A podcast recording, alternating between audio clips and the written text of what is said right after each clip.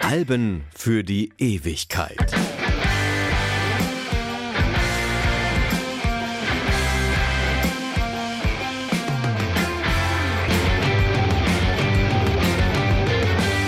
Hallo, mein Name ist Martin Busch und ich möchte heute über ein Debütalbum sprechen. Das erste Album einer amerikanischen West Coast Band, die leider nur gute fünf Jahre bestanden hat.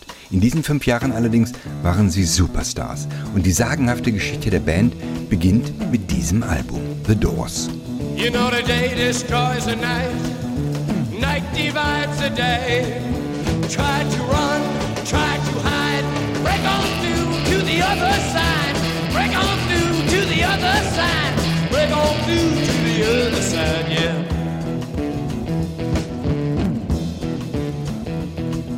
We chased our pleasures here, dug our treasures there. But can you still recall the time we cried? Break on through to the other side. Break on through to the other side. Eigentlich ist Jim Morrison Lyriker und nicht Rockstar. Ein Dichter, ein Poet, jemand, der Verse verfasst und sie vorträgt. So sieht Morrison sich zumindest. Drei Gedichtbände hat er veröffentlicht und während der Konzerte unterbricht Morrison regelmäßig, zieht sein Notizbuch aus der Hosentasche und rezitiert Verse. Als Jugendlicher schon hatte er Balzac, Baudelaire, Joyce, Rimbaud und Nietzsche gelesen. Morrisons Vater aber, ein hochrangiger Marineoffizier, lehnte diese Ambition seines Sohnes ab und trieb ihn damit ganz offensichtlich in genau diese Richtung. Morrison interessiert sich für Film- und Theaterwissenschaft und beginnt gegen den ausdrücklichen Wunsch seiner Eltern in Los Angeles ein entsprechendes Studium, das er im Juli 1965 mit dem Bachelor of Science abschließt. Genau zu diesem Zeitpunkt, zum Ende des Studiums, lernt er den Keyboarder Raymond Zarek kennen. Es ist der Beginn der Band The Doors und der Anfang vom Ende des Jim Morrison. Well, show me the way to the next whiskey bar. Oh,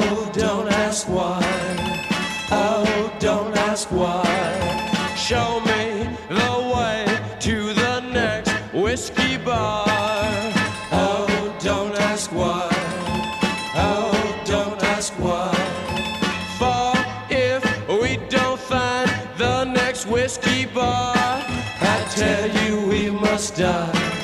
I tell you we must die. I tell you, I tell you, I tell you we must die.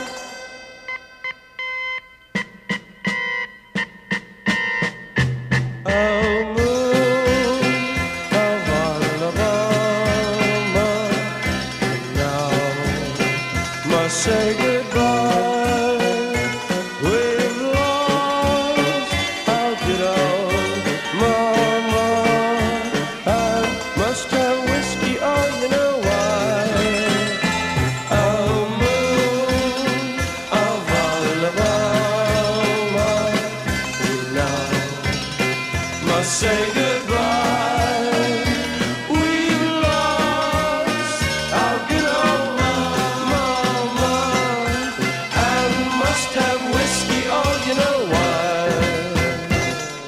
Der Alabama-Song stammt aus der Brecht-Weil-Oper Aufstieg und Fall der Stadt Mahagoni und hat natürlich sehr viel mit der Situation des jungen Morrison zu tun.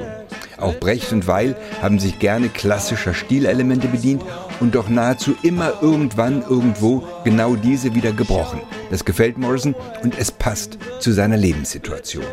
O Mond von Alabama, wir müssen jetzt auf Wiedersehen sagen. Wir haben unsere gute alte Mutter verloren und brauchen jetzt den Whisky. Du weißt schon warum. Es ist nicht nur die Geschichte der sechs Mädchen in der Brecht-Oper, es ist auch die Geschichte des Jim Morrison. Mit Beginn des Studiums hatte er den Kontakt zu seinen Eltern abgebrochen und seitdem aus finanzieller Not heraus keine eigene Wohnung mehr gehabt.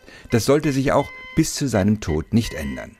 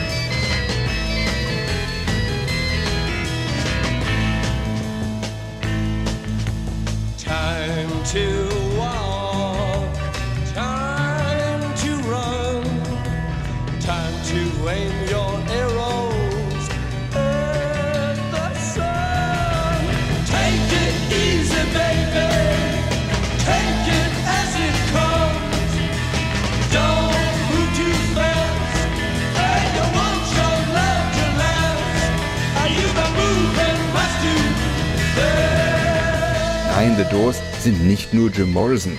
Bandgründer und musikalischer Kopf der Gruppe ist Ray Manzarek, der den Doors mit seiner Orgel den markanten Sound verleiht.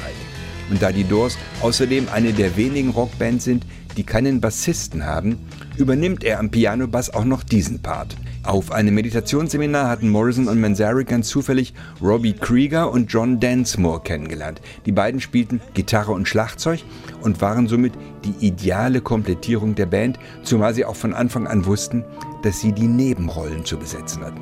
Kompetenzgerangel und Positionsstreitigkeiten gab es bei den Doors nicht. Take the highway to the end of the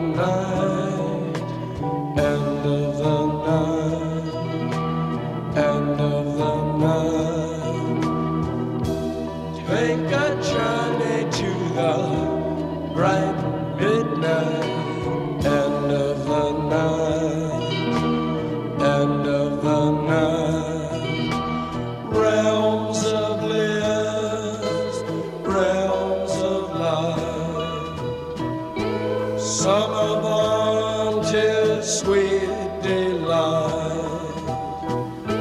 Summer born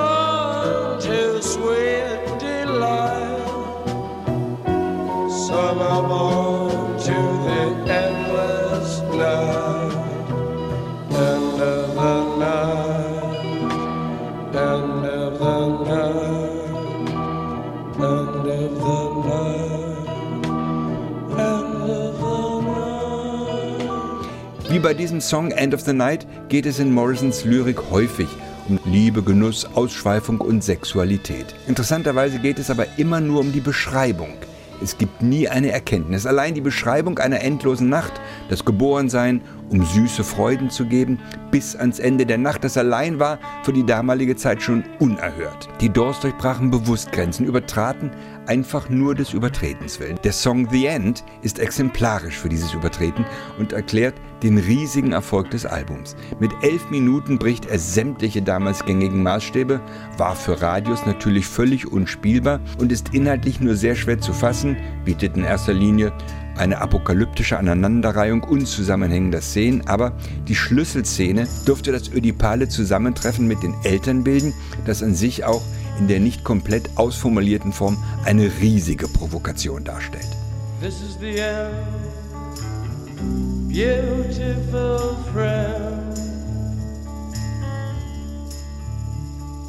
This is the end, my only friend. Of our elaborate plans. The end of everything that stands. The end no safety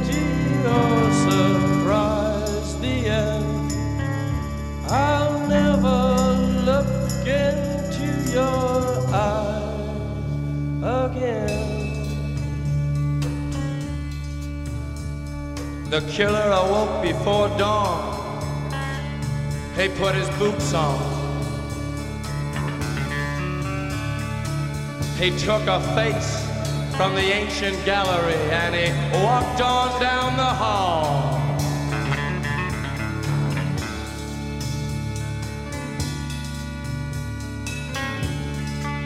He went into the room where his sister lived and then he paid a visit to his brother and then he he walked on down the hall. And, he came to a door. And he looked inside.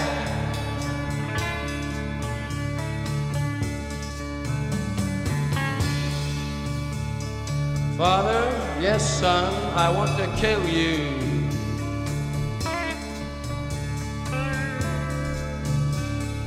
Mother,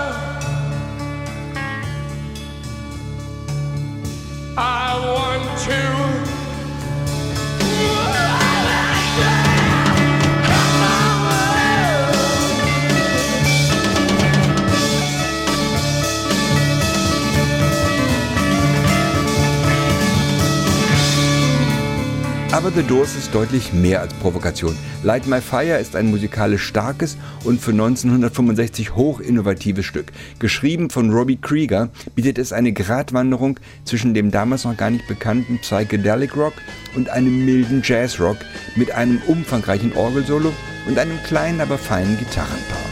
You know that it would be untrue. You know that I would be a liar if I was to say to you, girl, we couldn't get much higher.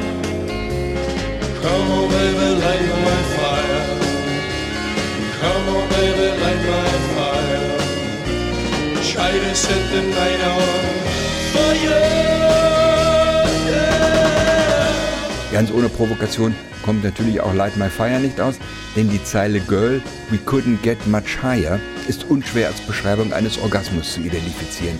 Wegen dieser Zeile handelten sich die Doors eine Ausladung aus der landesweit bekannten und beliebten Ed Sullivan Show ein. Der Bekanntheit und Beliebtheit des Albums aber dürfte der ganze Skandal nur genutzt haben.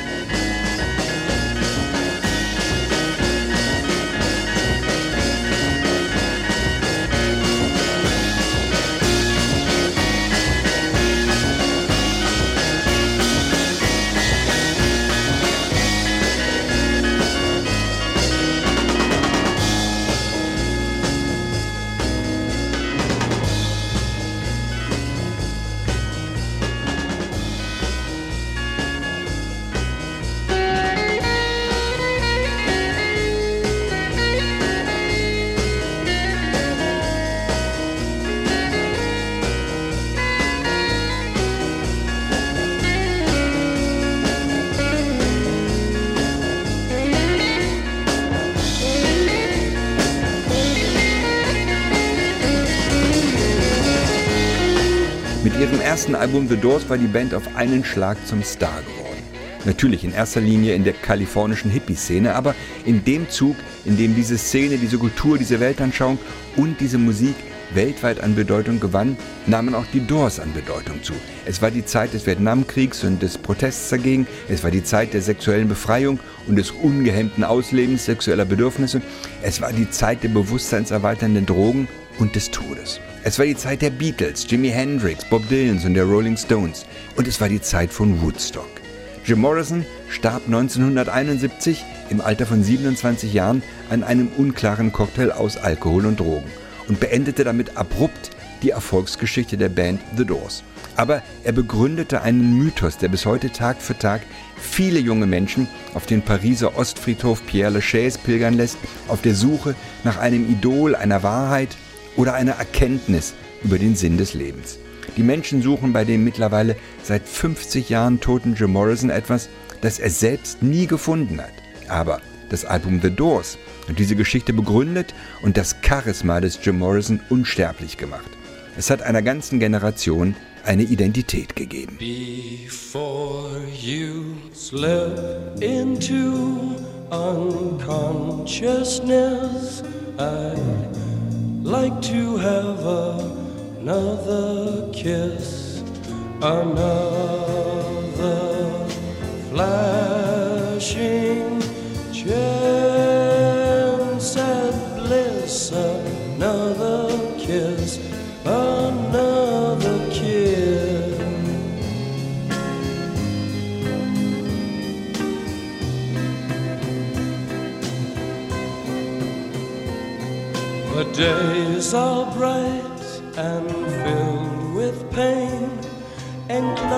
Enclose me in your gentle rain.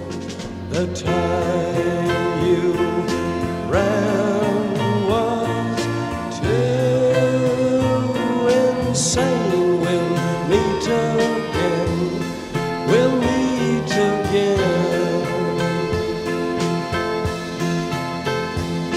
The crystal ship